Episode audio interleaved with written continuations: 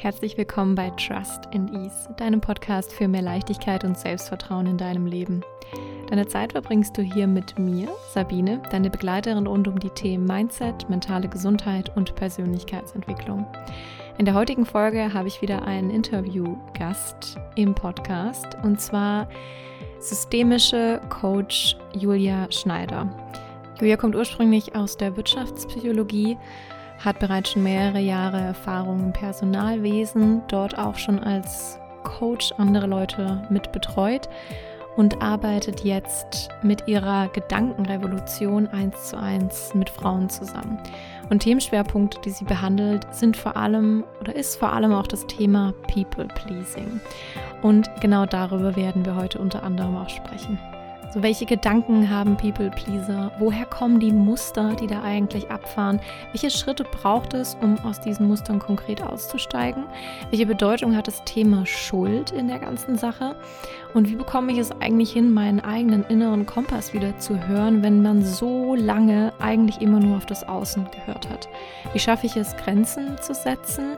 Wie kommuniziere ich dabei richtig? Und warum Wut eigentlich ein so, so wichtiges Gefühl ist, vor allem für Menschen, die eben dazu neigen, es anderen Leuten recht machen zu wollen. Ich hoffe, du kannst einiges aus dieser Folge mit für dich mitnehmen. Ich wünsche dir ganz viel Spaß beim Hören. Herzlich willkommen im Podcast, liebe Julia. Ich freue mich, dass du da bist.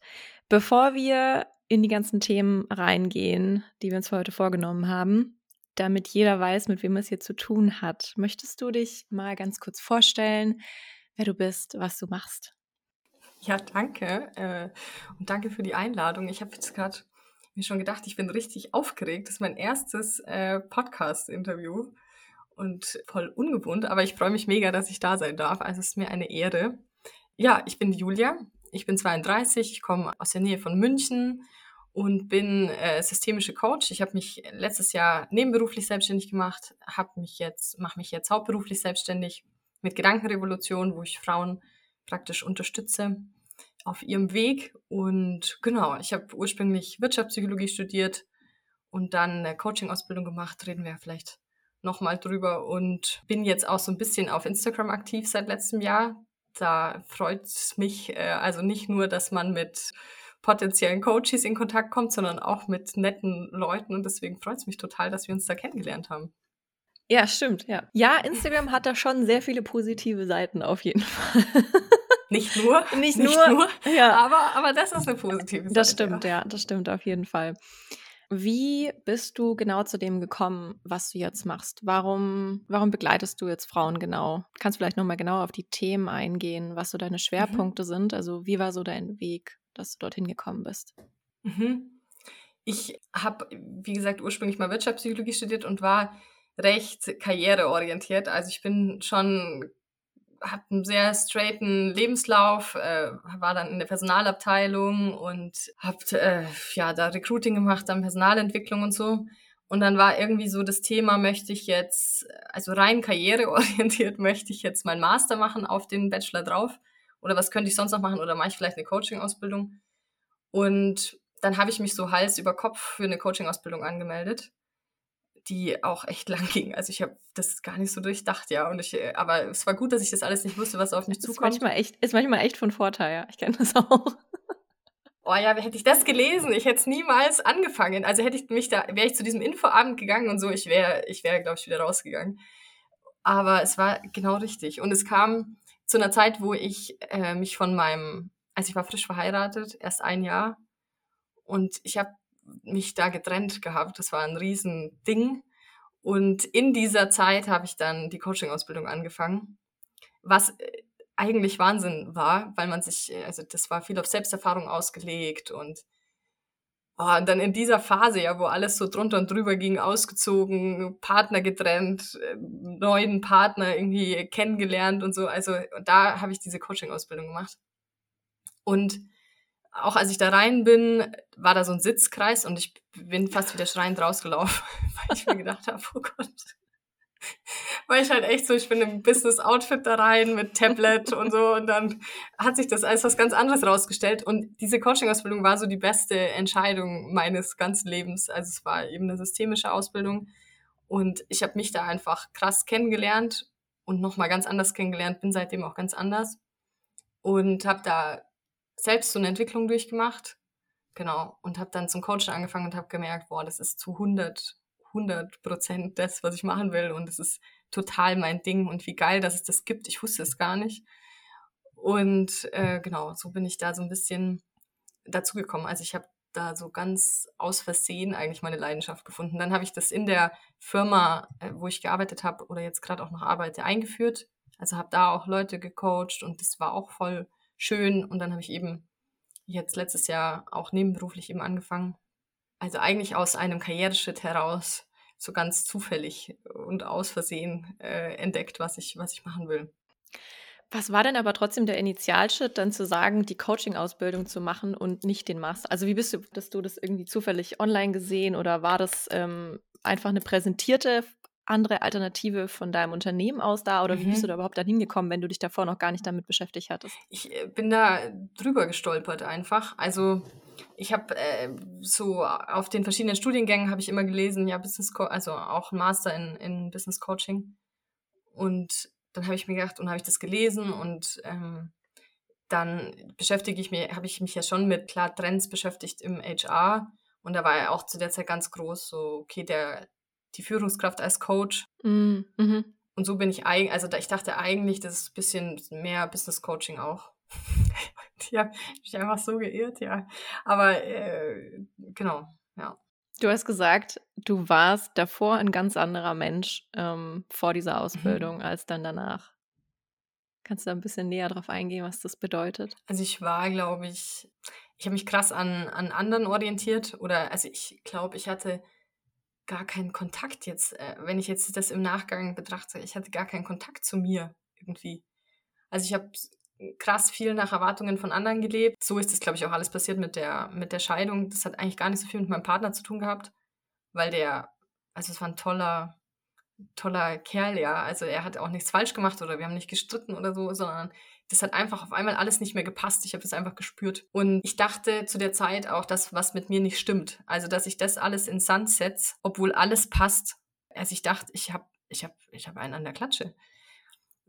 Und ich habe durch diese Coaching-Ausbildung eigentlich so rausgefunden, ah, ich bin, bin vielleicht ganz okay, ja, also das, ich habe vielleicht gar keinen an der Klatsche, sondern ich habe nur nicht gewusst, ich habe mich nur gar nicht gespürt und war deshalb so krass im Außen. Dann äh, war ich viel intoleranter, als ich gedacht habe. Ich habe mich immer als total toleranten Menschen bezeichnet, weil ich äh, mir halt gedacht habe, ja klar, ich bin, bin ja hier total weltoffen und äh, setze mich, keine Ahnung, gegen Rassismus ein und bin hier total weiß ich nicht, links und also ich bin die toleranteste Person ever.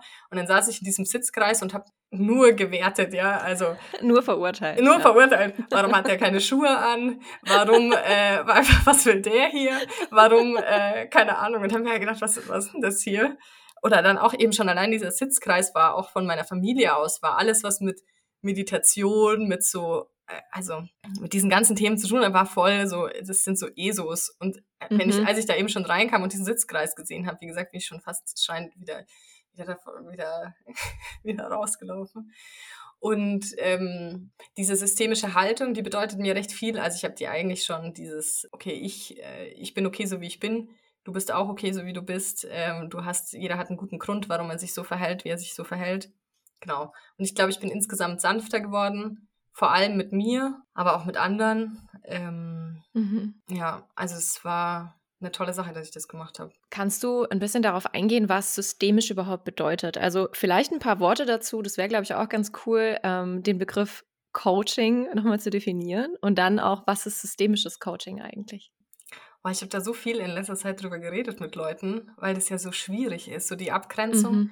Und ich bin ja, auch was diese ganze Coaching-Szene angeht, immer so ein bisschen kritisch, also vor allem was auf Instagram abläuft, äh, oh ja, da kräuselt es mir manchmal so die, die, die Nackenhaare oder wie man da sagt. Also ich würde, deswegen, ich glaube, es gibt keine feste Definition. Ich glaube, jeder hat seine eigene. Mhm. Ich glaube, also es gibt auf jeden Fall einen Unterschied zwischen Therapie, Coaching Training und Beratung, mhm. würde ich sagen. Das sind so die vier ähm, Dinge. Und für mich ist Coaching ähm, ein sehr lösungsorientiertes Vorgehen, bisschen mehr in die Zukunft gerichtet als Therapie, wo du eher Vergangenheitsbewältigung machst. Tatsächlich, also ich mache, äh, weil ich ja auch in meinem Coaching mit Glaubenssätzen arbeite, also mit verinnerlichten Mustern oder Sätze, die man so verinnerlicht hat und auch ein bisschen innere Kindarbeit macht, auch wenn ich das äh, auch teilweise kritisch finde, äh, dass das im Coaching passiert, ähm, mache ich Ausflüge in die Vergangenheit aber mhm. eher nur, um zu verstehen, wo ein Muster herkommt, also dass man sich besser kennenlernen kann, mhm. genau. Um dann aber für die Zukunft eine, eine Lösung zu finden.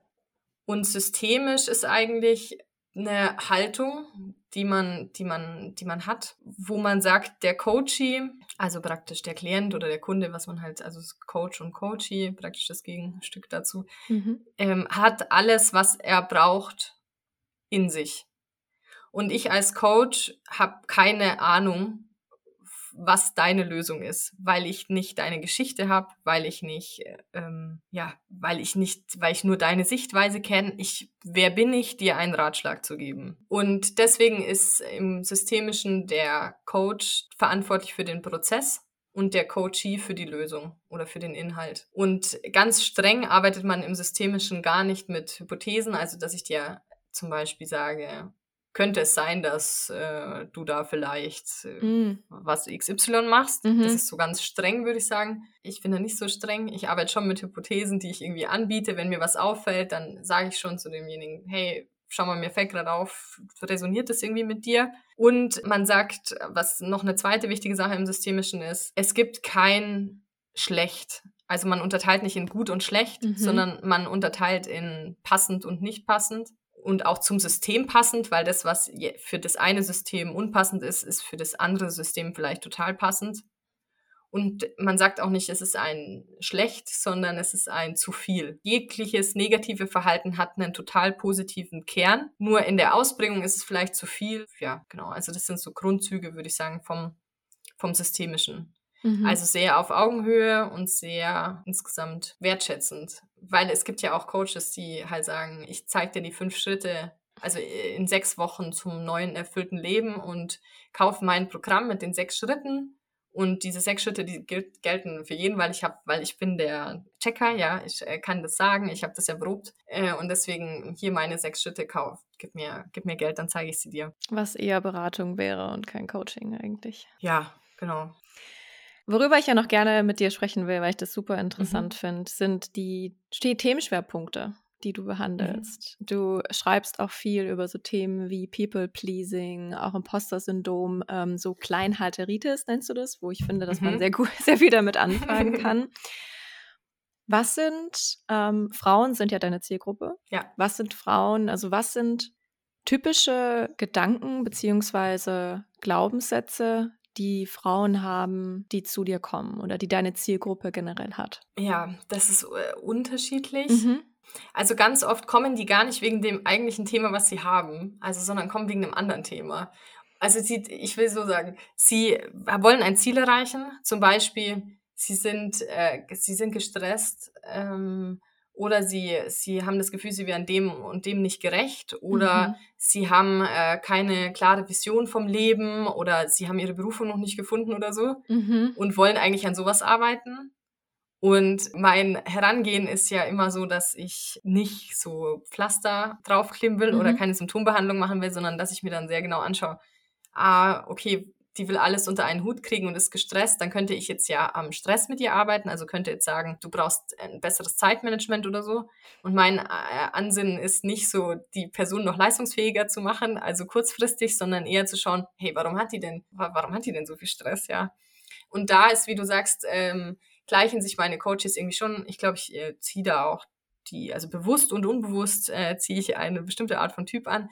Und ähm, People Pleasing ist ja so der Drang, es allen recht machen zu wollen. Und das kann auch unbewusst auslaufen. Also man muss nicht schon wissen, dass man ein People-Pleaser ist, ähm, sondern das findet man dann auch raus. Also, und die typischen Gedanken sind da so, ich muss es allen recht machen, ich bin verantwortlich, ich muss gefallen, ich muss leisten, um praktisch anerkannt zu werden. Sobald ich meine Grenzen setze, dann bin ich eher egoistisch. Mhm. Also ich will nicht egoistisch sein, es wäre egoistisch, praktisch meine Grenzen zu vertreten. Und oft wissen die das nicht, dass das ihr Thema ist, sondern eben der daraus resultierende Stress, weil wenn ich natürlich versuche, es meinem Chef recht zu machen, meiner Mutter, meinem Vater, meinem Onkel, meinem Bruder, meinem Partner, dann wird's halt stressig, ja. Und äh, genau, deswegen setze ich dann ein, ein Ding weiter vorne an. Oder auch eben dieses Imposter-Syndrom, vergleiche dieses sich klein fühlen im Vergleich zu anderen. Also ich begegne jemanden und sehe sofort, was mich von der Person trennt und stelle die eher auf einen Sockel zum Beispiel. Also mm. krass, wie viel Berufserfahrung die hat, krass, was die schon alles geleistet hat, krass, wie hübsch die ist. Und ich dazu bin, hoffentlich denkt die jetzt nicht von mir, ich bin der größte Trottel. Mm. Oder wenn die jetzt näher mit mir arbeitet, dann erkennt die vielleicht, dass ich gar nicht so viel kann. Mhm. Ähm, und ich habe alles, was ich bisher erreicht habe, habe ich äh, ist Glück. Also ich hatte, ich hatte einfach viel Glück. Deswegen mag ich meinen Chef.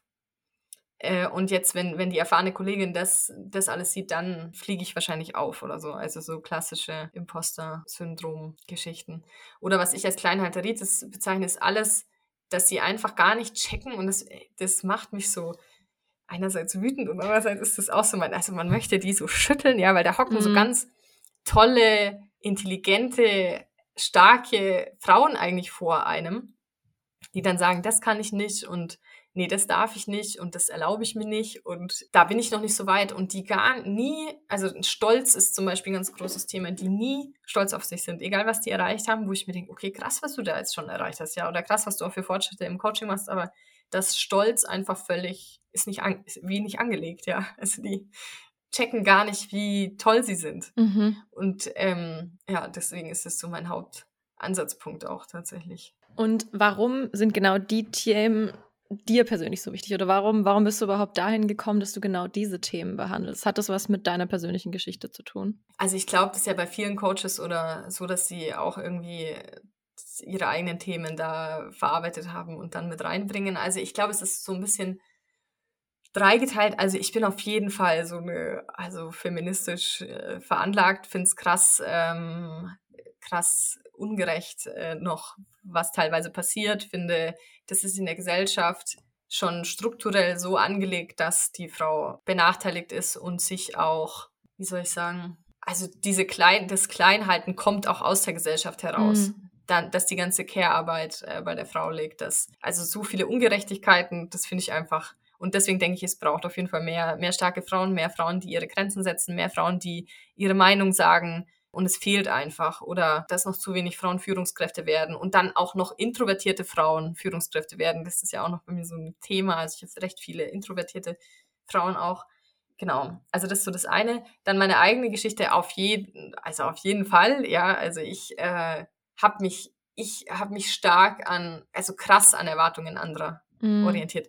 Das ging so weit, dass ich wirklich gar nicht mehr wusste, wer bin ich eigentlich? Mhm. Also wer bin ich, wenn ich jetzt nicht Partner bin, Partnerin bin, Tochter bin? Wer bleibt dann noch? Wenn die ganzen Rollen wegfallen, wer ist genau. da? Mhm. Wer, also wer, und hätte ich und deswegen ist es auch mit der Scheidung passiert. Also weil ich einfach nicht mehr, vielleicht wäre das sogar noch, hätte das noch weiter funktioniert, aber ich war so, ich wusste einfach nicht mehr, deswegen musste ich mal alles, alles mit allem brechen, dass ich dann, weil ich dann das Gefühl hatte, dann, jetzt muss ich erstmal schauen, wer ich dann bin. Also deswegen, Frauen, Frauen liegen mir generell sehr am Herzen und ich, äh, dieses ganze Wort People-Pleasing, das ist auch so ein belastendes Muster. Also wenn du immer das Gefühl hast, du bist für die Gefühle anderer verantwortlich und dein Verhalten, du steuerst mit deinem Verhalten die Gefühle anderer. Das ist was extrem stressiges, belastendes, was dein Leben sehr schwer macht. Und ich erlebe jetzt einfach, wie geil das ist, ja. Also ich bin da noch nicht drüber, weil ich glaube, das dauert ja, ja.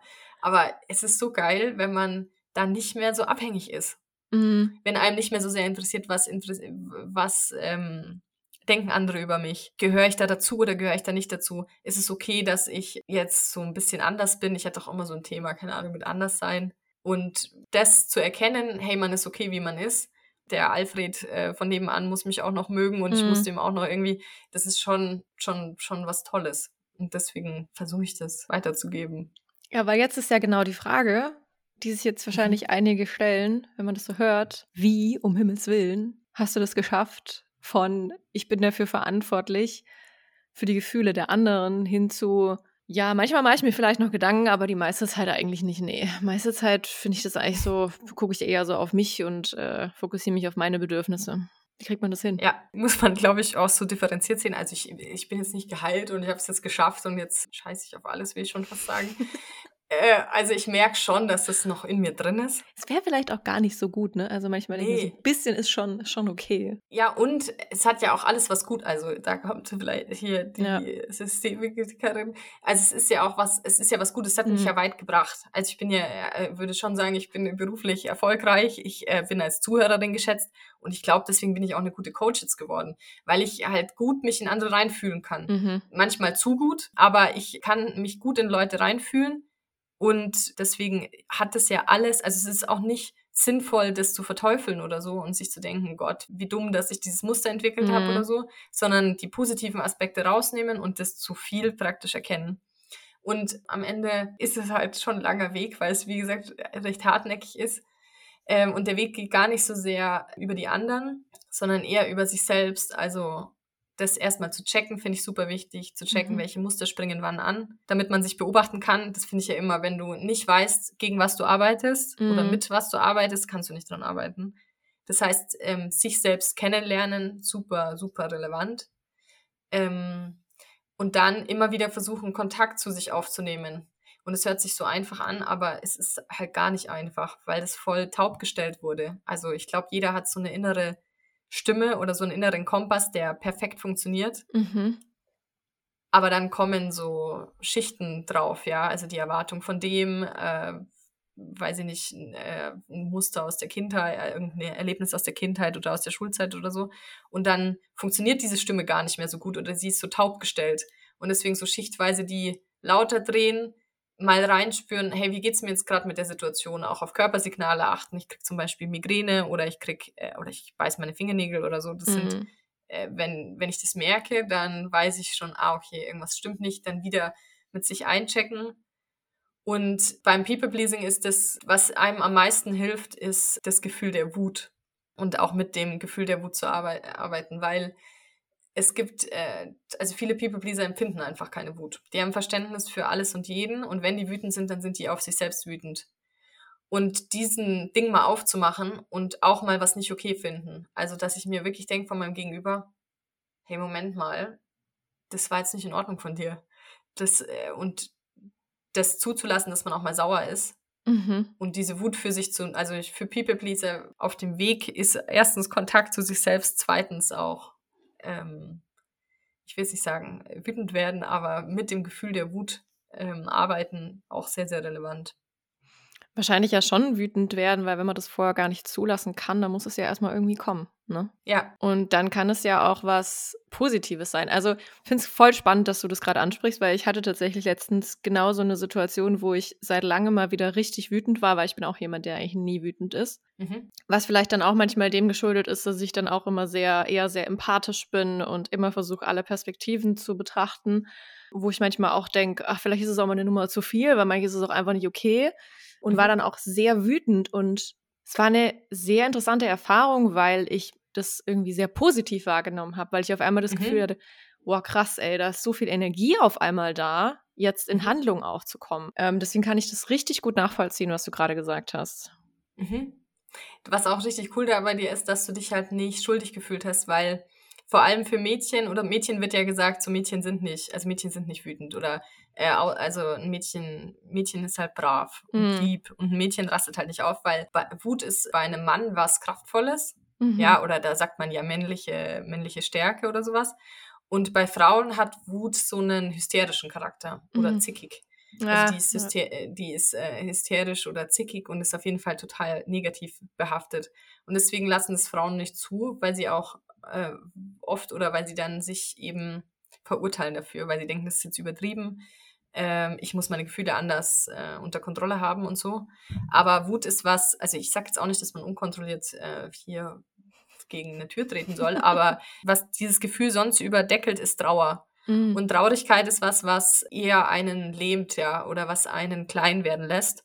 Und Wut ist, wie genau wie du es beschrieben hast, etwas, was total viel Kraft in dir auslöst. Und das ist halt was Geiles. Also, dass Wut einfach so eine Kraft hat, also Wut ist einfach nur ein, ein Signal dafür, dass was nicht passt mhm. und dass man was nicht richtig und nicht gut findet. Und deswegen muss man total darauf hören und deswegen darf man auch wütend werden. Es kommt dann darauf an, eben wie man das äh, dem anderen jetzt verklickert, dass man wütend ist. Aber in sich reinzuhören und dann zu denken, ah, okay, jetzt stimmt gerade was nicht. Also ich bin gerade, ich bin gerade sauer, also passt mir was nicht. Konntest du das dann äh, artikulieren oder hast du es runtergeschluckt? Ich habe das nicht direkt gegen, ja, es war gar nicht so, das war gar nicht eine Person, es war so ein quasi eine Situation, die das dann irgendwie ausgelöst mhm. hat. Aber was positiv war, war, dass ich dann eine Entscheidung getroffen habe, dass das so halt für mich nicht weiter funktioniert, aber dass ich dann dadurch auch viel besser in Handlung treten konnte und dann sich dadurch auf einmal auch nochmal was geschiftet hat ähm, hm. in meinem Gedankenprozess, was voll gut war. Also diese Energie war total positiv. Ähm, das, das war auf jeden Fall ein richtig positives Erlebnis. Deswegen, das war jetzt gerade richtig spannend. Was mir jetzt gerade noch eingefallen ist, was auch, weil du hast ja. gerade gesagt, Trauer. Was mhm. ist mit Gefühlen wie Scham oder Schuld? Weil das sind ja auch so krasse oder ja, ja auch so dieses Gefühl von Frust ähm, Gefühle, die einen so super runterziehen und eher eben lähmen, also so genau das Gegenteil eigentlich machen. Also wenn ich wütend ja. bin, wenn ich das richtig kanalisiere, dann kann ich irgendwie eine Aktion drehen, da ist so voll viel Energie da. Aber so genau so Frust, Scham, Schuld, das ist sowas, was einen so runterzieht. Was ja. hast du da für Erfahrungen gemacht? Oder wie würdest du das einkategorisieren? Also Schuld ist das Hauptthema bei meinen mhm. Coaches. Und es liegt daran, dass sie das auch so gelernt haben. Also man sagt ja so diesen, äh, diesen Satz, das Ich entsteht am Du. Also ich kann von, für mich alleine nicht herausfinden, wie ich bin. Ich ah, brauche da jemand -hmm. anderen. Ich kann nicht über mich sagen, ich bin sportlich oder ich bin, weil ich weiß nicht, äh, ich kann erst im Vergleich zu anderen herausfinden, ob ich sportlich bin oder nicht. Bin ich sportlicher oder weniger sportlich als die Person? Und ein Kind macht auch am Du die Erfahrung, wie es selbst ist, mhm. durch das, was es gespiegelt bekommt und ähm, wie mit ihm umgegangen wird und so. Und ganz viele Frauen oder auch Männer, die von, die halt so diese People-Pleasing, dieses People-Pleasing-Gen haben, ja, die haben gespiegelt bekommen, du bist dafür verantwortlich, wie ich mich fühle. Ah, jetzt ist die Mama aber traurig. Mhm. Oder ja, willst du, dass sich der, willst du, dass sich der Papa jetzt da schämt oder so? Mhm. mhm. Und das heißt, wenn sie, die haben gespiegelt bekommen, wenn es jemand anderen schlecht geht, dann bin ich dafür verantwortlich. Mhm. Also ich muss jetzt was machen, dass es der Person, äh, dass es dem besser geht. Mhm. Oder ein Streit äh, oder wenn ein Streit ist oder sowas, dann haben die irgendwie gespiegelt bekommen, sie müssen das lösen. Ja, oder sie sind irgendwie schuld daran. Mhm. Und deswegen ist es für People Pleaser so schlimm, ihre Meinung zu sagen, weil sie so in einer Angst, also wenn, wenn ihr Gegenüber dann wütend ist oder traurig oder sowas, dann denken die, sie sind daran schuld. Mhm. Und deswegen finden sie es auch egoistisch, ihre Grenzen zu vertreten, weil das gleichbedeutend ist mit, ich verletze den anderen. Dass das gar nichts miteinander zu tun hat, ähm, ist äh, ihnen nicht bewusst. Das heißt, das Schuld ist ein Riesenthema. Über Scham habe ich jetzt neulich auch mit einer Kollegin äh, diskutiert, dass ich da ganz wenig Erfahrung irgendwie habe oder so. Oder die, also das bezieht sich bei People Pleaser vielleicht eher auf äh, Fehler machen mhm. oder so. Mhm. Also einfach, dass es so ein großes ertappt sein ist, äh, wenn sie dann mal irgendwie einen kleinen Fehler gemacht haben oder so.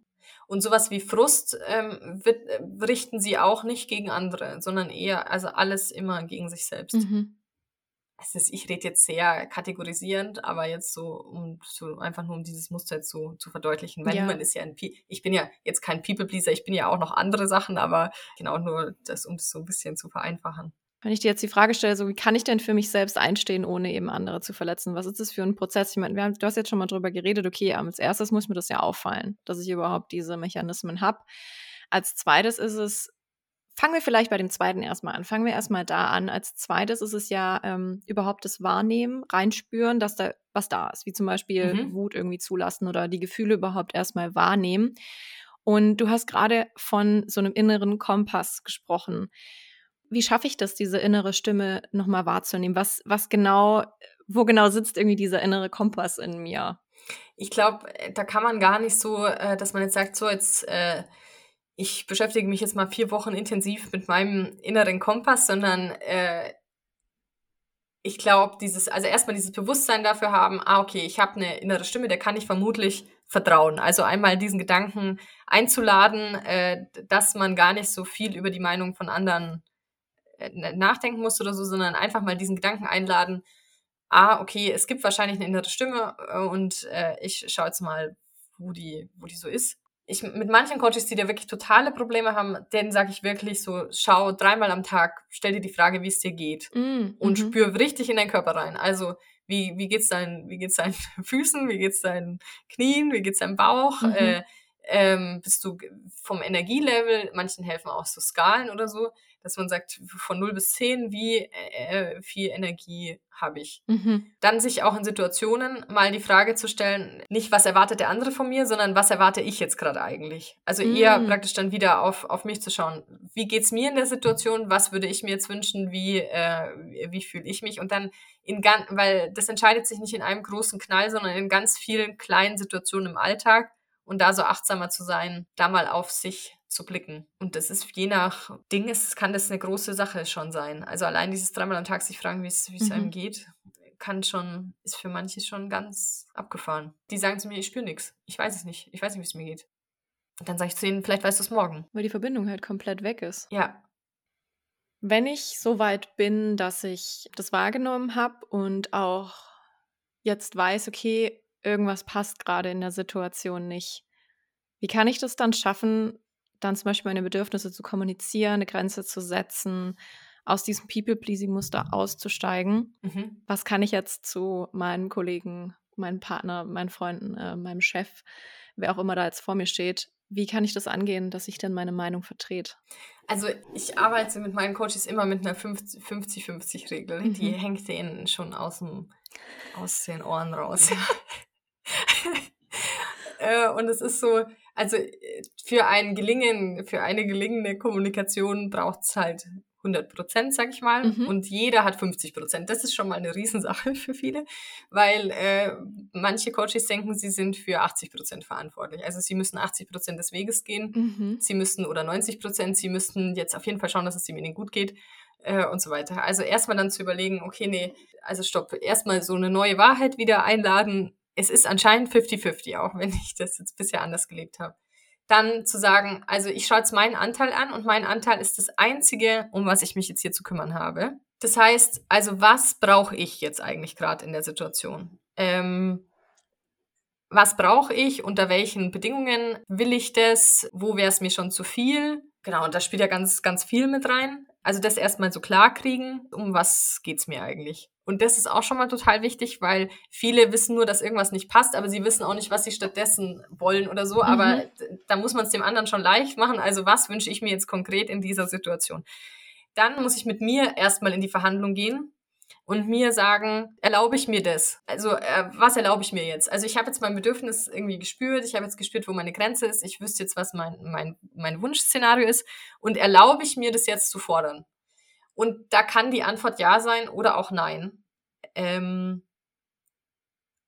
das ist ja so ein bisschen choose your battles. Mhm. Äh, man muss nicht immer seine Grenzen vertreten und man muss nicht immer seine Bedürfnisse, auf seine Bedürfnisse hören und man muss nicht, das muss man alles nicht machen. Es gibt gute Gründe, das auch nicht zu tun. Mm, mhm. Ein guter Grund ist auch Energie. Also manchmal fehlt einem die Energie, so eine Grenze zu vertreten. Mhm. Ähm, genau, also dann gehe ich mit mir, mit mir selbst in Verhandlung. Will ich das jetzt machen?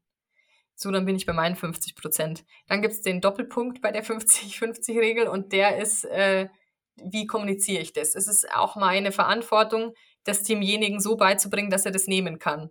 Also man sagt ja so, nein ist ein vollständiger Satz. Da äh, gehe ich so nur halb mit. Also ja, und gleichzeitig denke ich mir, ja, aber mach's dem anderen doch auch ein bisschen leichter irgendwie und er, er, erklär dich halt. Damit meine ich nicht over-explaining, was Mhm. People-Pleaser auch machen. Also so, ja, ich würde dir schon gerne helfen, aber es ist gerade ein bisschen äh, schwierig und mein Hund ist krank und äh, sonst, also wenn es für dich passt, dann würde, also dieses Mhm. over-explaining, genau. Das meine ich nicht, aber man kann, finde ich, in einem Nebensatz hinzufügen, um was es einen geht, dass man zusammenfasst, was man gerade in der Verhandlung mit sich selbst rausgefunden hat. Und das heißt, und dann wertschätzend das vertreten. So, und dann, ähm, weil ja deine Frage so ein bisschen war, ja, wie kann ich das so machen, ohne auch den anderen so zu verletzen? Ja, das weißt du dann nicht. Also das liegt nicht in deiner Hand, äh, weil das sind die anderen 50 Prozent. Wie sich der andere damit fühlt, kannst du nicht beeinflussen. Mhm. nur begrenzt, das hast du ja versucht, indem du das wertschätzend gemacht hast, indem du alles äh, äh, abgewogen hast äh, gegeneinander und so. Und wenn der andere jetzt verletzt ist, dann ist er verletzt. Dann kann ich mir nochmal überlegen, ob ich halt das nochmal anders formuliere, um was es mir geht oder so, das nochmal begreiflich machen.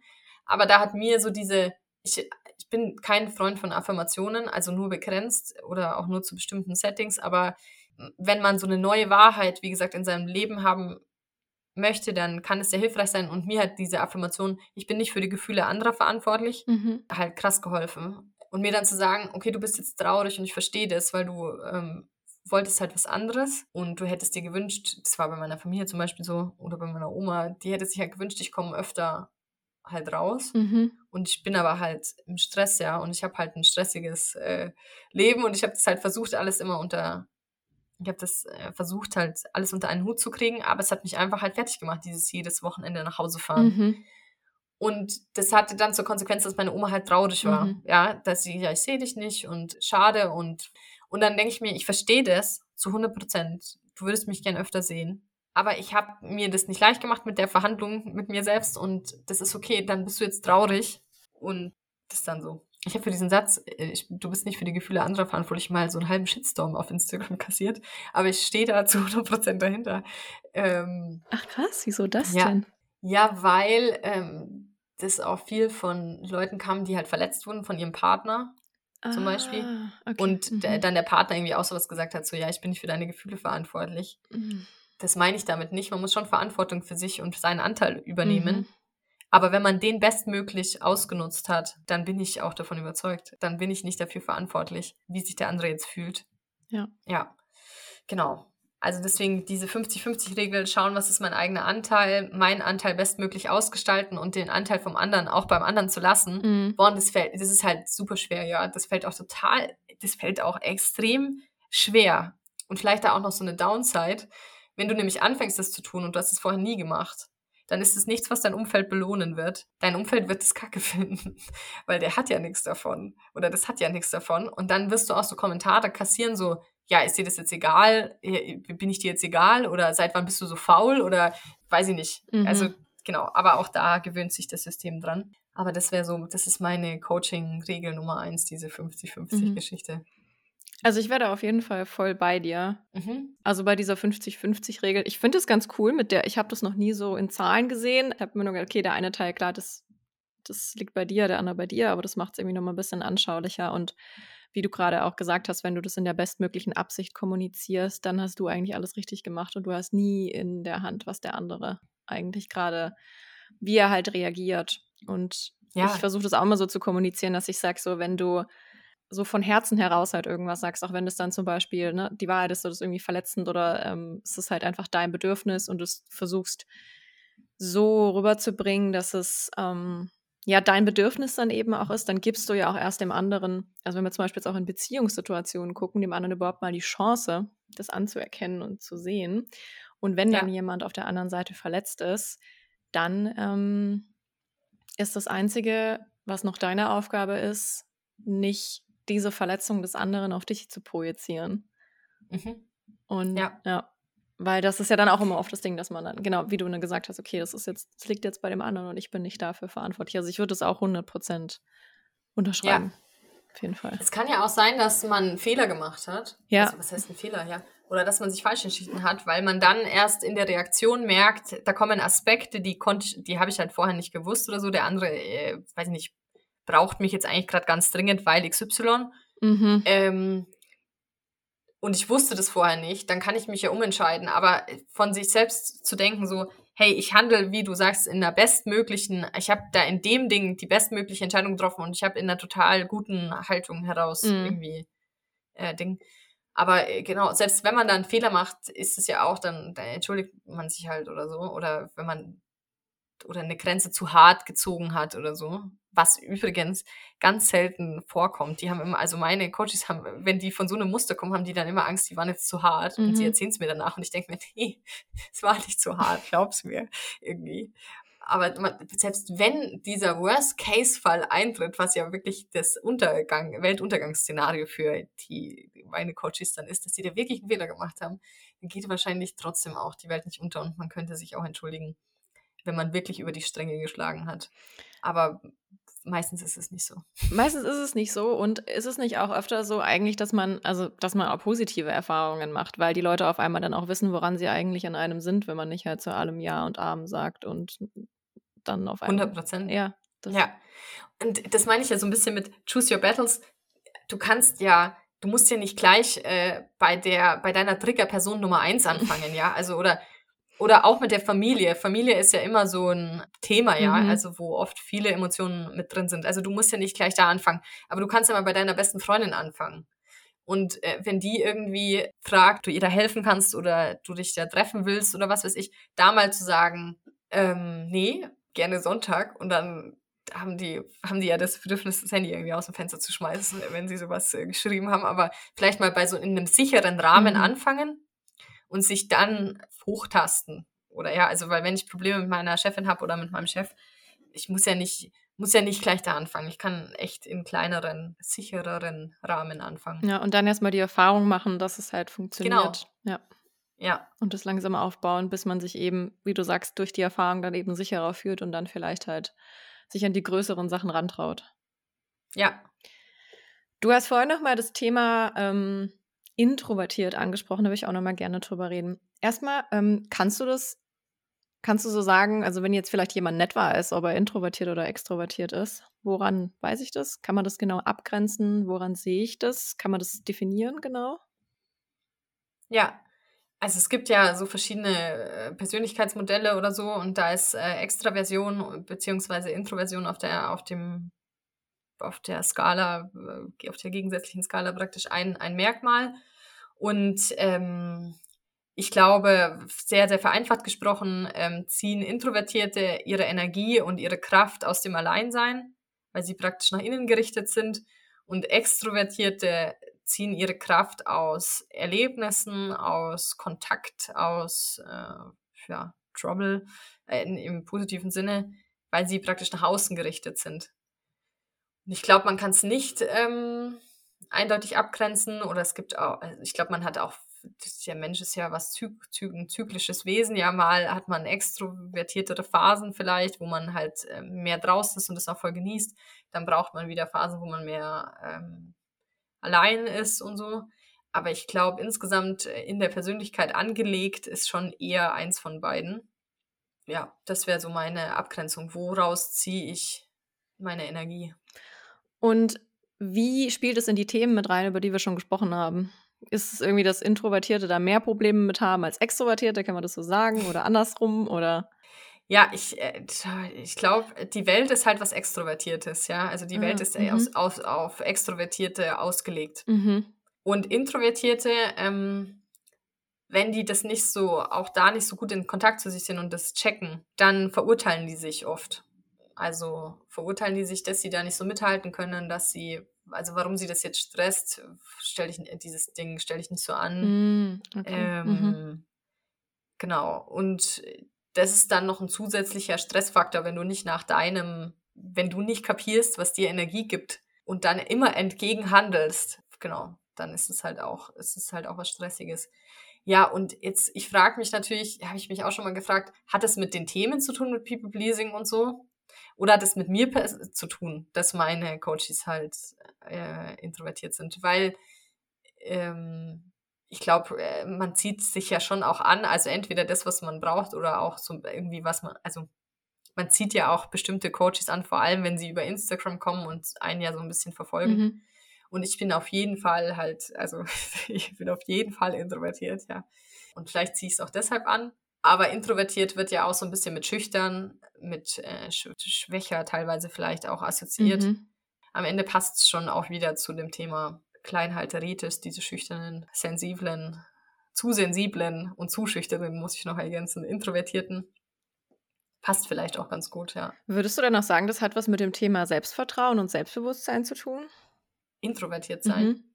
Ja, das ist den, was ich meine, ist, dass es dann vielleicht schwerer fällt, es aufzubauen, weil du gerade gemeint hast, äh, also quasi extrovertierter ist mehr dieses, ist ja vielleicht auch mehr das Laute, das nach außen, äh, das auch in der, mhm. im Erlebnis sein, in der Gruppe sein, daraus Energie ziehen, äh, mhm. sich da auch generell ja wohler fühlen. Ähm, kann das dann sein, also die Frage habe ich jetzt also gerade tatsächlich das erste Mal gestellt, aber kann das dann sein, dass es schwerer fällt, Selbstbewusstsein oder Selbstvertrauen vielleicht dann aufzubauen, wenn man öfter dann eben das Gefühl hat, ah, mir ist das jetzt irgendwie gerade irgendwie zu viel, ich muss irgendwie mehr alleine sein und dass man schneller in solche Muster reinfällt, ähm, dass man mhm. sich mehr hinterfragt, ob man irgendwie genug ist, äh, mehr mit vielleicht anderen vergleicht ähm, durch diese Anlage? Mhm. Ja, voll spannend. Also ich glaube, wie gesagt, es ist natürlich gut, wenn du äh, in einem wenn du dich in einem System passend verhältst, mhm. das wird belohnt. Und Introvertierte passen halt nicht so in das System. Also, und äh, die werden, man wird halt, also, wann wird man Führungskraft, wenn man durchsetzungsstark ist, wenn man äh, laut ist, wenn man sich Dinge nimmt und so. Und da werden halt Introvertierte irgendwie manchmal übersehen. Mhm. Ähm, und es kann natürlich schon, dass man durch Bestätigung von extrovertiertem Verhalten, was man sieht, und andererseits festzustellen, ich bin aber nicht so. Also muss was mit mir falsch sein. Mhm.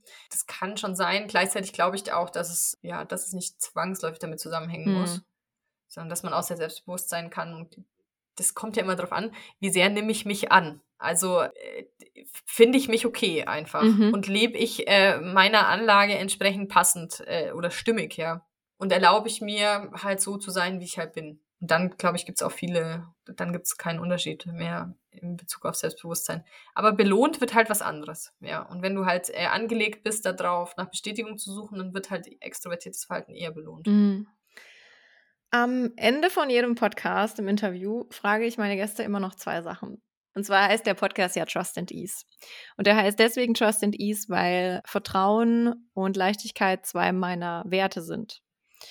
Und wir definieren ja alles immer so ein bisschen anders. Ähm, deswegen würde ich dich gerne fragen, was bedeutet für dich Leichtigkeit? Mhm. Leichtigkeit ist für mich eine Stimmigkeit. Mhm. Mhm. Eine Stimmigkeit, wenn ich mir selbst die Erlaubnis gebe, ich gerade gemeint habe, so zu leben, wie ich mhm. bin und danach zu leben, was ich brauche, mir zu erlauben, mich in Situationen stimmig zu verhalten, also dass ich was spüre mhm. und das auch äußere dann ist mein Leben leicht. Mhm. Und wenn ich mich aber in irgendwas rein quetsche, was mir nicht entspricht oder nicht spreche, was in mir ist, dann kommt automatisch so eine Schwere mit sich.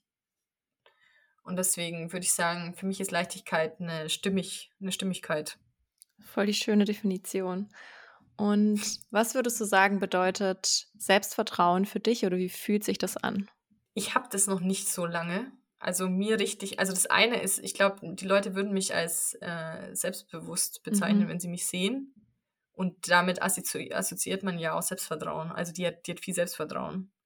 Ist aber totaler Schmarrn, ja, nur weil ich, also ich, nur weil ich auftrete, als hätte ich, als, also selbstbewusst auftrete, heißt es noch lange nicht, dass ich mir vertraue. Mhm. Und das Gefühl ist das geilste Gefühl. Also ich habe das noch nicht lang und mit nicht lang meine ich vielleicht ein Dreivierteljahr. Mhm dass ich mir wirklich denke, hey, ich vertraue mir.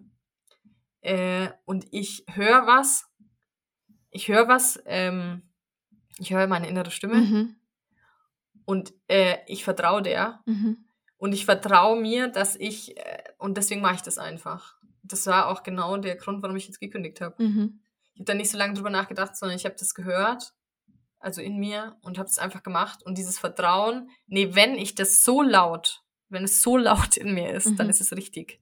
Und dann weiß ich zwar noch nicht, was jetzt dann kommt und so, aber ich kann mir, ich kann dem vertrauen. Das heißt noch nicht, dass es klappt äh, irgendwie dann, jetzt zum Beispiel auch mit der vollen Selbstständigkeit, aber dass diese Stimme in dem Moment richtig ist und äh, dass das jetzt halt richtig ist, das, ja, dem zu folgen, was man in sich spürt. Das ist ja eigentlich äh, Vertrauen für, für mich oder äh, dass ich mir selbst vertraue. Und es ist ein richtig geiles Gefühl. Es ist ein richtig geiles Gefühl. Ja. Richtig schön. Das war doch mal richtig, richtig guter Abschluss gerade. ja, finde ich auch. Vielen Dank, liebe Julia, dass du bei mir im Podcast warst. Ich fand's, ich fand's extrem spannend, auch persönlich, weil mich auch viele von den Themen lange beschäftigt haben. Ich fand es jetzt auch gerade nochmal ganz spannend, was du am Ende gesagt hast mit dem Thema Selbstvertrauen. Das war auch ein großes Thema, was sich bei mir vor der Promotion geschiftet hat. Ich kann das auch sehr gut nachvollziehen. Und was aber auch immer ein Auf und Ab ist. Also, wobei, wenn man mal weiß, wie sich's anfühlt, ähm, wenn man voll zu 100% in diesem Vertrauen ist, dann ist ähm, auf jeden Fall immer noch mehr von dieser Hoffnung da, da wieder hinzukommen, wenn es mal nicht so ist. Verstehst du, was ich meine? Mhm. Ja. 100%. Und ähm, deswegen lohnt es sich auf jeden Fall, daran zu arbeiten und dahin zu schauen, welche Muster einen vielleicht eben noch davon abhalten, dass man noch nicht zu 100 mhm. Prozent da ist. Und ähm, ich hoffe, dass alle, die heute zugehört haben, Vielleicht, wenn ihr euch an den ein oder anderen Sachen wiedergefunden habt, dann ähm, schaut auf jeden Fall bei Julia auf ihrem Instagram-Profil vorbei, weil sie wirklich unglaublich gute, äh, unglaublich gute Inhalte teilt auf Instagram, die extrem auf den Punkt sind und sehr hilfreich. Persönliche Empfehlung von meiner Seite. Wir verlinken natürlich alles in den Show Notes und dann könnt ihr da gerne vorbeischauen. Also, liebe Julia, vielen, vielen Dank, dass du heute da warst. Danke dir. Danke, danke, danke. So ein cooles erstes äh, Podcast-Interview. Tausend Dank.